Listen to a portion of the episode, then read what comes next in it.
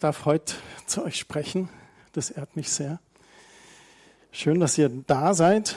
Mein Thema heute Morgen ist Ungewiss in Babylon.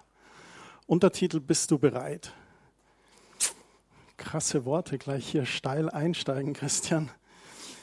Ich bete. Herr Jesus Christus, danke, dass wir hier dein Wort hören dürfen heute Morgen. Dein Wort ist die Wahrheit. Du bist der Weg, die Wahrheit und das Leben. Öffne unsere Augen, dein Wort zu sehen und zu verstehen. Öffne uns von denen zu lernen, die vorausgegangen sind. Bewahr uns davor, dieselben Fehler zu machen und hilf uns auf dem Weg mit dir zu bleiben. Danke, Heiliger Geist, du bist unsere Kraft und Stärke, ein fester Anker für unsere Seele. Wir danken dir dafür. Amen. Amen. Ich möchte zu Beginn ein bisschen dieses Wortspiel ungewiss oder gewiss aufdröseln. Die Frage ist, was ist ungewiss im Leben? Von der Definition heißt es, dass Ungewisssein ein Zustand, in dem nichts feststeht. Ich habe die Klausur geschrieben. Die Note ist ungewiss. Ich habe demnächst eine Gehaltsverhandlung mit dem Chef. Das Ergebnis ist ungewiss.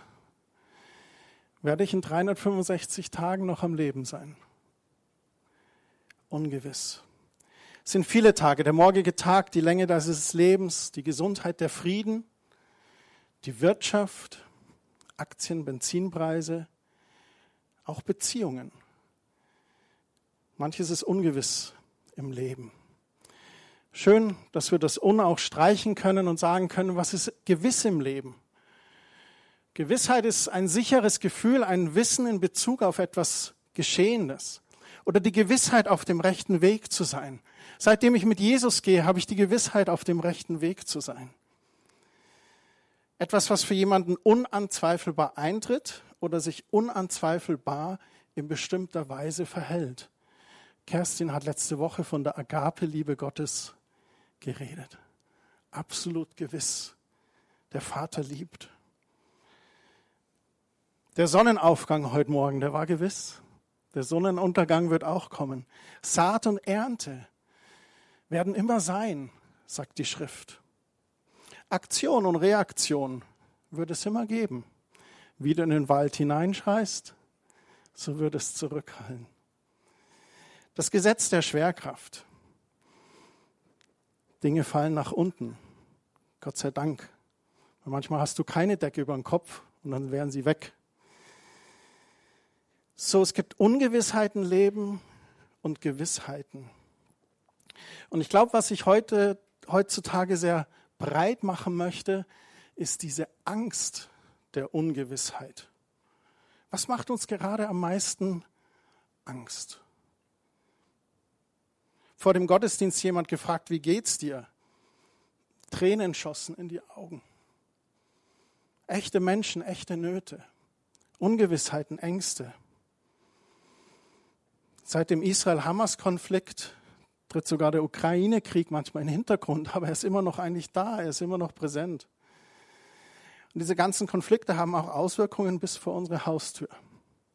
Antisemitismus, Pro-Hamas-Demos, bis hin zu Hass und Vandalismus aus der rechten Szene, aus der linken Szene, aus der queeren Szene gegen Christen und Kirchen. Freikirchen, die beschmiert werden, christliche Cafés, wo Fenster eingeschlagen werden. Wow, ich habe die Woche eine Zahl gelesen. Da hieß es, dass es seit Beginn des Israelkrieges 1800 antisemitische Straftaten in Deutschland gegeben hat. Und das sind nur die erfassten. Das erschüttert. Und das direkt vor der Haustür hier in Deutschland. Wir erleben seit 20 Jahren eine Enddemokratisierung Europas. Die Agenda ist Europa. Aber die Demokratisierung nimmt ab und die Vorgaben von oben nehmen zu. Was macht es mit dir? Entchristianisierung Europas. Früher haben wir die Missionare in alle Welt gesandt. Seit ein paar Jahrzehnten schickt die Welt Missionare nach Europa. Es gibt offiziell, ich glaube seit letztem Jahr oder vorletzten Jahr, weniger gemeldete Christen als 50 Prozent hier in Deutschland. Und dann die Liberalisierung christlicher Werte, die Übertoleranz der Gesellschaft, die Intoleranz der Toleranten. Jemand hat mal gesagt, wer alles toleriert, der hat keine vertretbare Meinung. Das stimmt.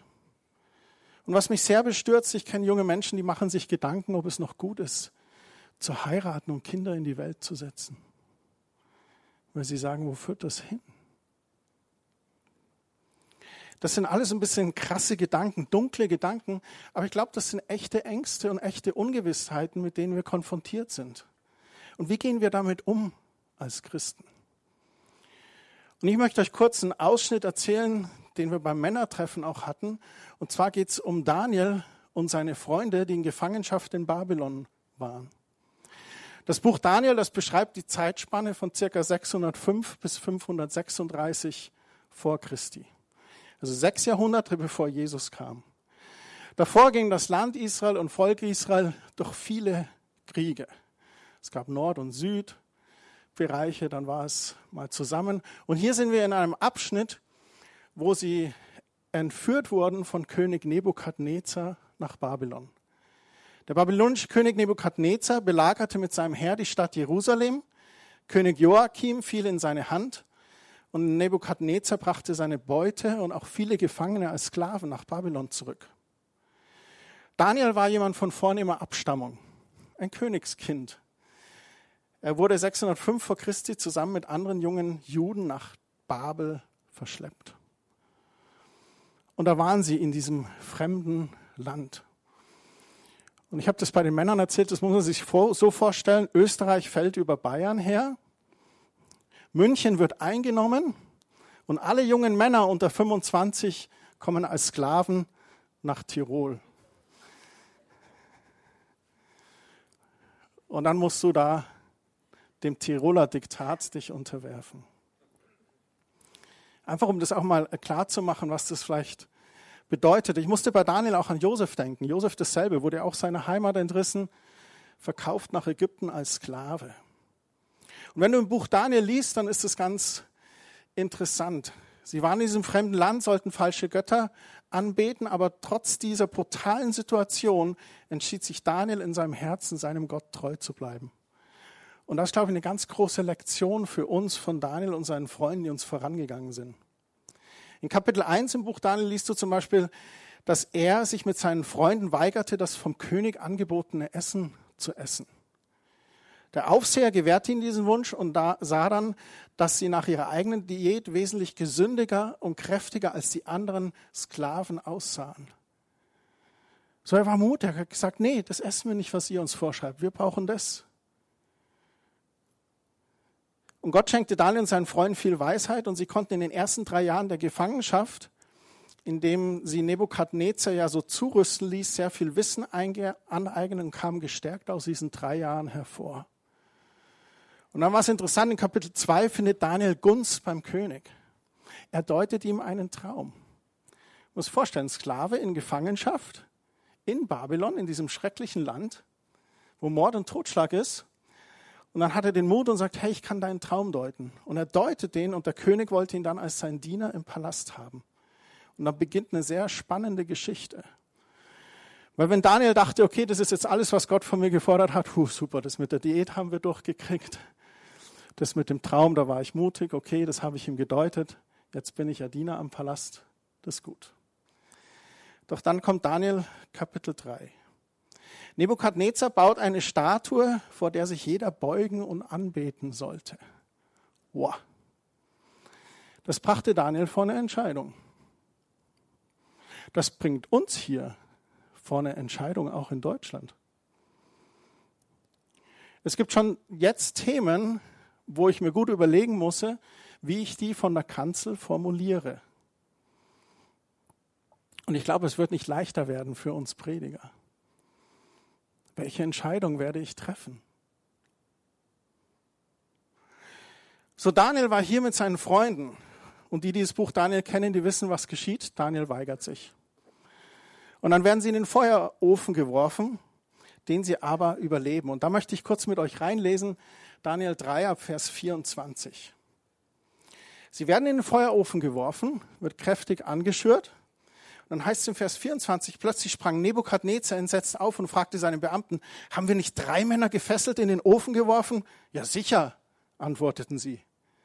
Warum sehe ich dann aber vier Männer ohne Fesseln im Feuer umhergehen? Sie sind unversehrt. Und dann der vierte sieht aus wie ein Sohn der Götter.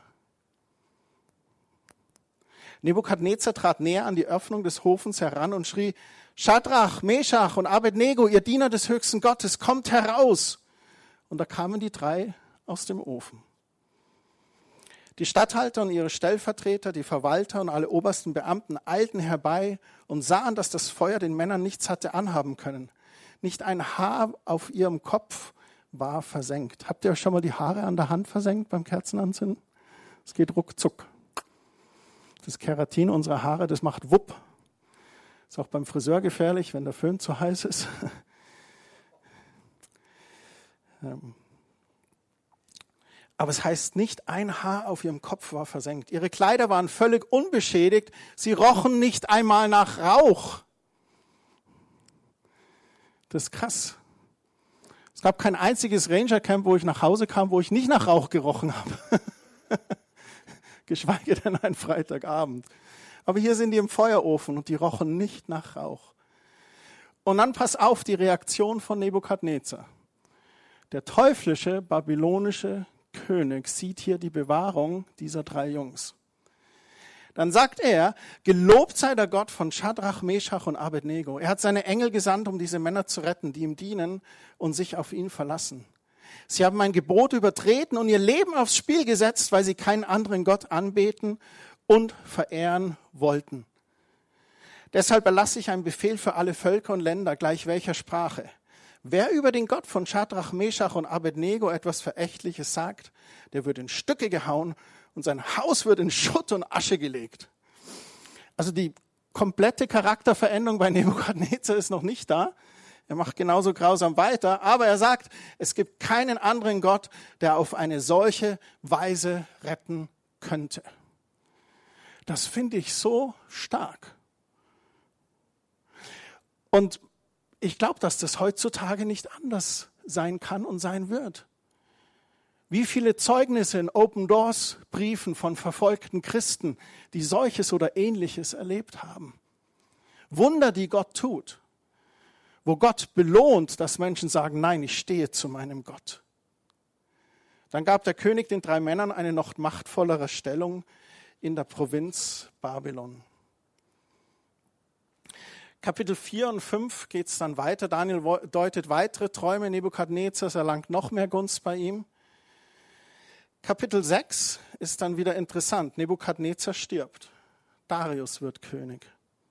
Daniel hatte auch große Gunst bei ihm. So weit, so gut. Aber es gab ein paar Mitbewerber um seine Posten. Die waren neidisch. Die stellten eine Falle durch ein Gesetz. Es gab nämlich ein Gesetz, das besagte, wer in den kommenden 30 Tagen eine Bitte an einen anderen außer den König stellt, der soll in die Löwengrube geworfen werden. Haben sie gemacht. Kennen wir auch so ein bisschen so die Gesetzemacherei unserer Zeit. Ne? Manchmal blickt man schon gar nicht mehr durch. Wofür wird welches Gesetz gemacht? Hier wurde ein Gesetz gemacht, um Daniel in eine Falle zu stellen. Denn sie wussten, dass Daniel seinen Gott bittet. Und auch hier, Daniel blieb seinem Gott treu, betete an. Da wurde er in die Löwengrube geworfen. Und das lesen wir in Daniel 6, Vers 19 bis 24. Und das finde ich stark. Danach zog sich Darius, der König, in seinen Palast zurück. Und er hatte Daniel so lieb gewonnen. Er beugte sich zwar dem Gesetz, aber es heißt dann, er fastete die ganze Nacht, verzichtete auf jede Unterhaltung und konnte nicht schlafen. Ich glaube, das war die längste und spannendste Nacht, die König Darius je erlebt hat. Im Morgengrauen stand er auf, lief schnell zur Löwengrube. Schon von weitem rief er ängstlich, Daniel, du Diener des lebendigen Gottes, hat dein Gott, jetzt hier wichtig unterstrichen, dem du unaufhörlich dienst, dich vor den Löwen retten können?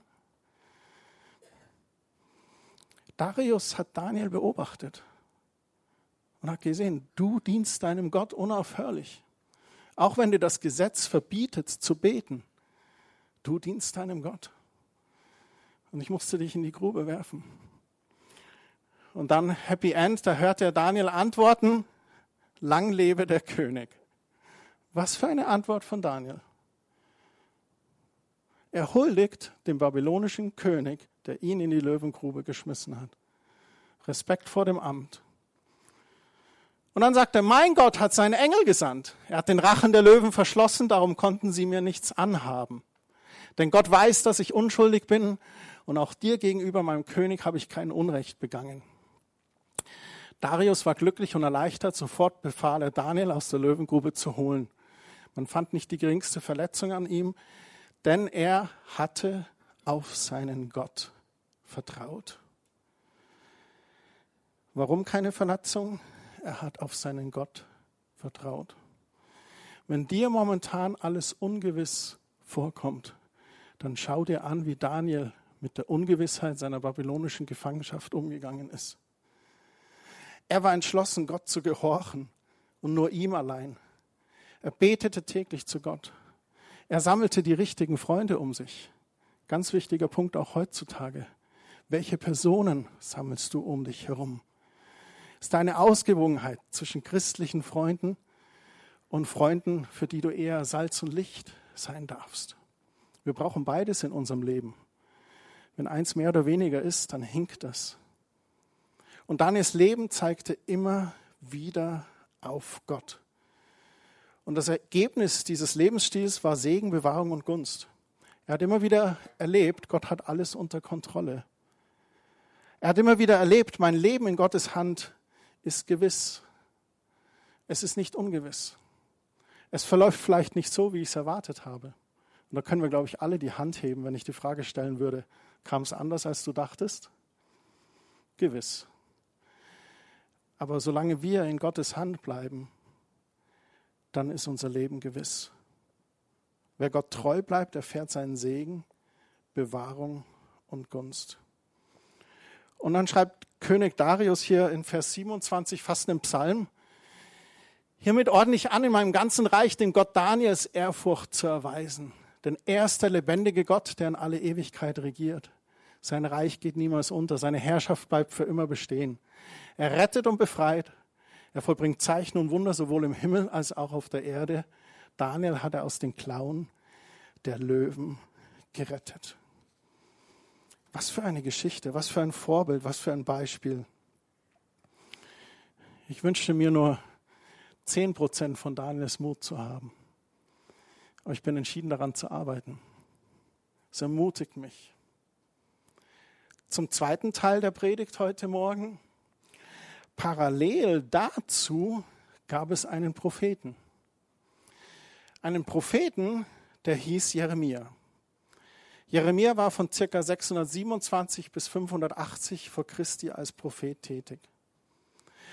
Und im Buch Jeremia gibt es einen Brief, den Jeremia an die Weggeführten in Babel geschrieben hat. Ein Brief, den er an die geführt hat, die in Babylon in Gefangenschaft waren. Ich lese mal aus Jeremia 29, Vers 1 bis 7. Dies sind die Worte des Briefes, den der Prophet Jeremia von Jerusalem an den Überrest der Ältesten der Weggeführte sandte, sowie an die Priester und Propheten und das ganze Volk, das Nebukadnezar von Jerusalem nach Babel weggeführt hatte. Nachdem der König Jechonja mit der Königin, mit den Kämmerern und Fürsten von Juda und Jerusalem, auch mit den Schmieden und Schlossern Jerusalem verlassen hatte.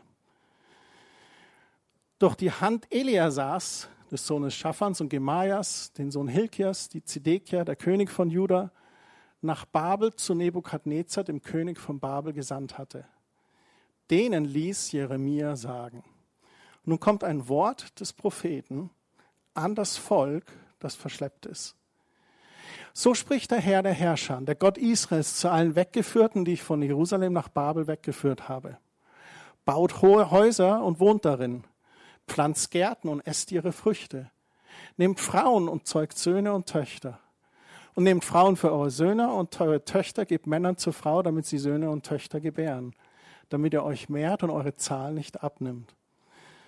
Und dann sagt er hier in dieser trostlosen Situation, sucht den Frieden der Stadt, in die ich euch weggeführt habe, und betet für sie zum Herrn.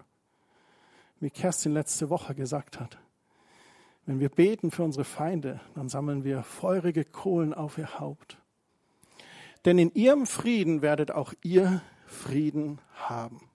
Und der Prophet gibt hier einen Auftrag an die verbannten Juden in Babylon.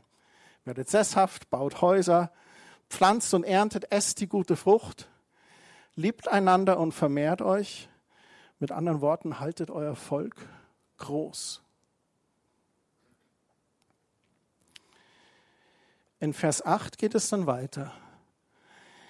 Denn so spricht der Herr der Herrscher der Gott Israels. Und jetzt kommt eine Warnung. Lasst euch nicht täuschen von euren Propheten, die unter euch sind, noch von euren Wahrsagern. Hört auch nicht auf eure Träume, die ihr euch träumen lasst, denn sie weissagen euch falsch in meinem Namen. Ich habe sie nicht gesandt, spricht der Herr. Er spricht eine Warnung aus. Hey, passt auf. Das sind Träume, die ihr gerade träumt die sind nicht vom Herrn. Ich kenne Träume der Ungewissheit oder Träume der Angst, wo man manchmal aufwacht und, oh, und er warnt, das ist nicht vom Herrn.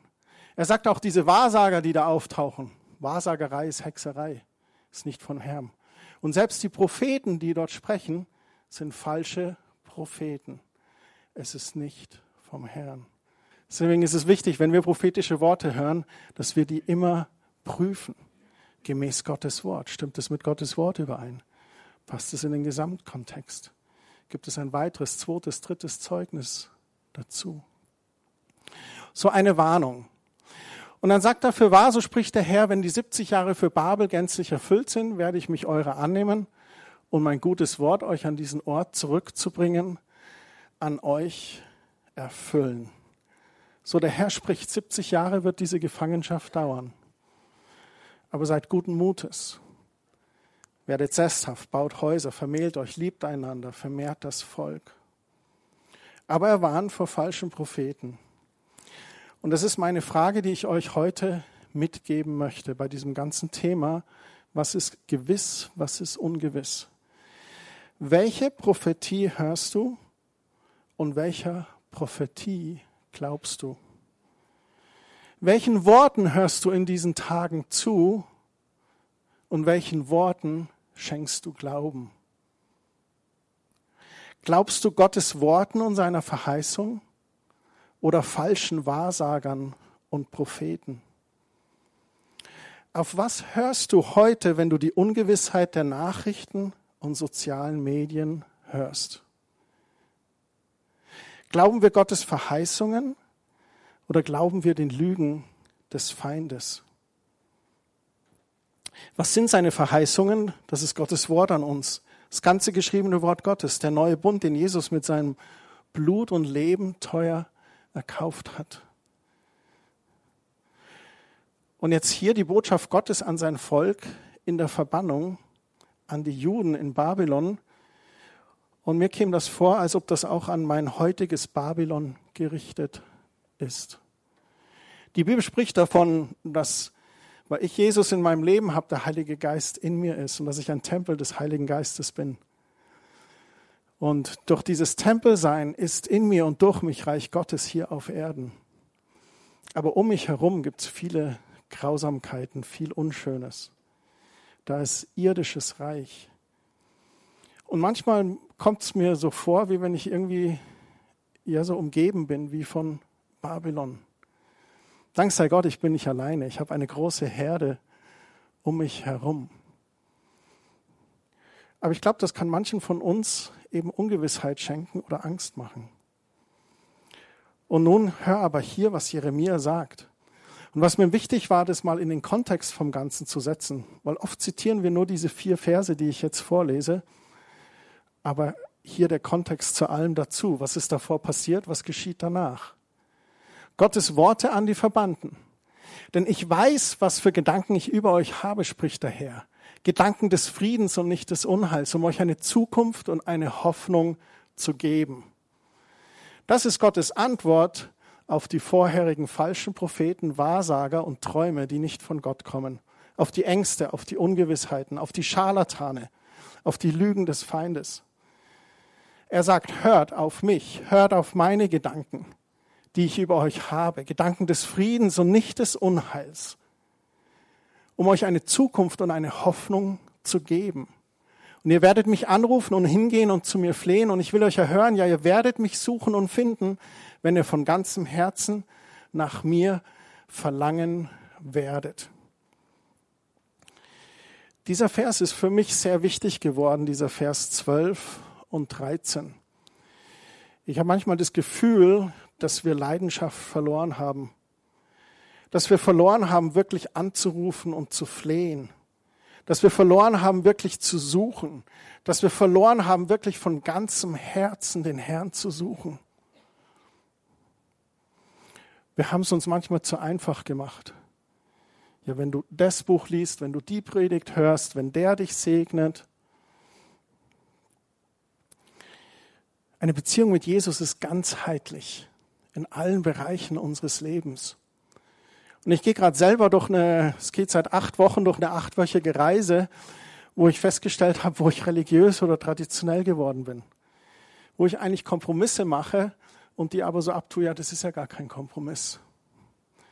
Ich habe für mich wieder ganz neu gelernt, was Buße ist. Buße ist die Bereitschaft, Gottes Wege zu gehen und zu erkennen, dass man auf dem falschen Weg war. Und ich lerne gerade in den letzten Wochen die Freude vom Buße kennen, weil ich den Segen erkenne, wenn ich Buße tue, auf Gottes Wegen zu sein. Und es weckt in mir eine Leidenschaft, noch tiefer mit ihm zu gehen, noch weiter zu gehen, noch leidenschaftlicher zu werden, ihn zu suchen. Und dann sagt er im Vers 14, ich werde mich von euch finden lassen, spricht der Herr. Ich werde euer Geschick wenden und euch sammeln aus allen Völkern und von allen Orten, zu denen ich euch verstoßen habe, spricht der Herr. Und ich werde euch wieder an den Ort zurückbringen, von dem ich euch weggeführt habe. Das sind die Gedanken Gottes für sein Volk in der Gefangenschaft. Das sind die Gedanken Gottes für sein Volk in Babylon. Und ich glaube, das sind die Gedanken Gottes für uns heute Morgen in der Zeit, in der wir leben in Zeiten von Ungewissheit, von Ängsten. Welchen Worten glaubst du? Der Gewissheit von Gottes Wort oder der Ungewissheit um dich herum? Ich glaube, wenn du dir nicht Gewissheit aus Gottes Wort holst, dann kann dich die Ungewissheit Babylons um dich herum in Angst und Schrecken versetzen. Gottes Wort ist die Wahrheit. Sie schenkt Gewissheit. Alles andere lähmt oder kann in Ketten fesseln und einkerkern. Hol dir Gewissheit aus Gottes Wort. Vertraue Gottes Worten. Wie ging es dem Volk da in der Gefangenschaft weiter? Sollen wir noch ein paar Verse lesen, was Jeremia noch zu sagen hat?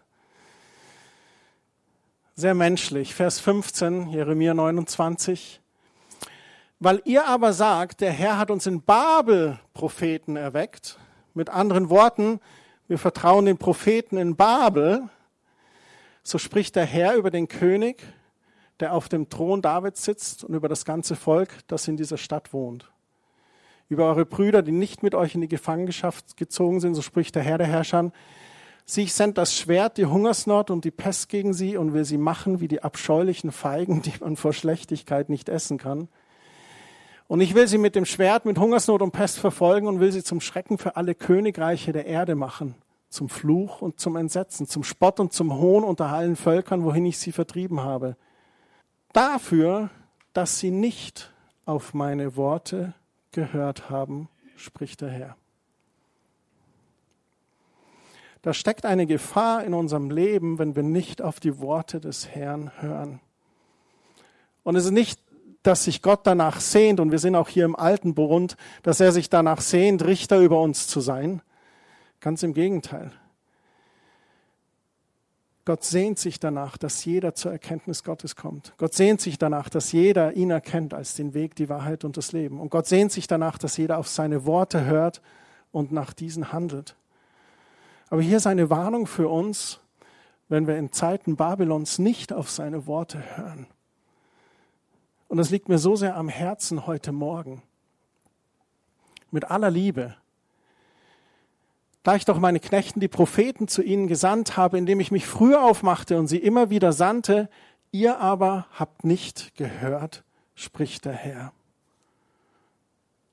Und dann sagt er im Vers 20, so hört das Wort des Herrn, ihr Weggeführten alle, die ich von Jerusalem nach Babel weggeschickt habe. Zwei sehr interessante Bibelstellen heute Morgen. Die reine berichtet vom Erfolg desjenigen, der Gott treu geblieben ist und auf ihn gehört hat. Die andere des Propheten Jeremia, die warnt die Gefangenen, hey, passt auf, auf mein Wort zu hören. Tragt mein Wort in eurem Herzen. Es ist euch Zukunft, es ist euch Heil. Und ich möchte euch das heute Morgen zusprechen. Höre das Wort des Herrn. Wenn dich Ungewissheit plagt, wenn dich Ängste plagen, hole dir Gewissheit und Frieden aus Gottes Wort. Höre das Wort des Herrn. Dein Leben in Gottes Hand ist gewiss. Ich fand den Eindruck im Lobpreis heute Morgen ganz stark, wo auch gesagt wurde, wenn da Rebellion ist, dann kehre um. Geh auf den schmalen Weg. Und wenn du gerade an einem Punkt bist im Leben, wo du weißt, du rebellierst gegen Jesus oder Jesus ist nur so ein Sidekick, dann möchte ich echt ermutigen, dich wieder ganz Jesus hinzuwenden. Und wie bei Daniel und seinen Freunden wird er auch dich gewiss leiten. Ich glaube, geistlich geleitet sein, Gottes Stimme wahrzunehmen und dann die richtigen Entscheidungen zu treffen, ist sehr herausfordernd, herausfordernder als je zuvor. Es gibt so viele Stimmen um uns herum, so viele laute Stimmen. Wir müssen in die Ruhe kommen, in die Ruhe bei Gott, in die Ruhe bei seinem Wort, lernen, die Stimme des Hirten wirklich wahrzunehmen. Und er wird dich gewiss beschützen, er wird dich gewiss bewahren. Kein Feuerofen, kein Löwe soll dir irgendwas antun. Und er hat alles unter Kontrolle. Demütige dich unter die mächtige, liebevolle Hand Gottes. Was ist der praktische Tipp heute Morgen?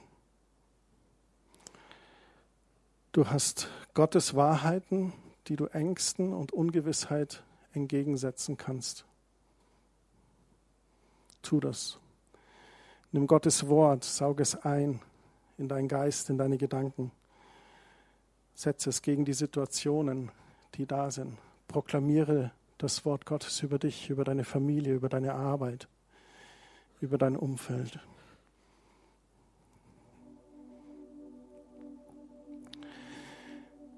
Himmlischer Vater, ich danke dir für den heutigen Morgen. Danke für die Personen, die uns vorausgegangen sind in deinem Wort, aus denen wir lernen dürfen. Danke für das Beispiel Daniels und seiner Freunde. Danke für die Worte des Propheten Jeremia. Und ich glaube, Herr, dass wir von Babylon umgeben sind. Dass da ein Zeitgeist ist, der scharf weht, der schwierig ist. Aber ich weiß auch, dass wir in dir Gewissheit haben in dir ist ein sicherer Anker für unsere Seele, für unsere Gedanken und auch für unser Leben. Und ich bete für uns als Gemeinde, dass du uns einen Hunger nach deinem Wort und der Wahrheit gibst, dass du uns geistliche Augen gibst, geistlich zu beurteilen und geistliche Ohren, dich, den Hirten, zu hören und geleitet zu sein von dir. Amen. Ich hatte so einen Eindruck heute Morgen, ähm, manche von euch fragen sich, warum Gott spricht nicht, warum Gott sich nicht so offenbart zu mir persönlich. Und es ist ein bisschen ein ermahnende Wort, wo der Eindruck ist, du liest nicht. Du nimmst gar keine Zeit in mein Wort. Du suchst Lieblingsbibelversen aus und zitierst die. Du nimmst das Lösung oder der Losung von heute und gehst in dem Tag das ist nicht mein Wort, nicht das Ganze. Und manche von euch müssen richtig zum Herzen nehmen. Ich merke das ganz stark. Du musst anfangen, die Bibel zu lesen. Du musst anfangen, Gott zu verstehen in sein ganzes Sein, sei es Alten Testament bis zum Neuen Testament. Es ist nicht mehr an der Zeit, wählerisch zu sein, was du ausnimmst und was dir passt, weil du wirst geirrt sein. Du wirst durcheinander kommen und du wirst nicht merken, wer dein Gott wirklich ist in dem Moment, wo du ihn dringend brauchst.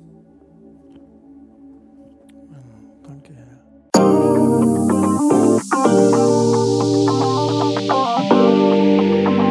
you.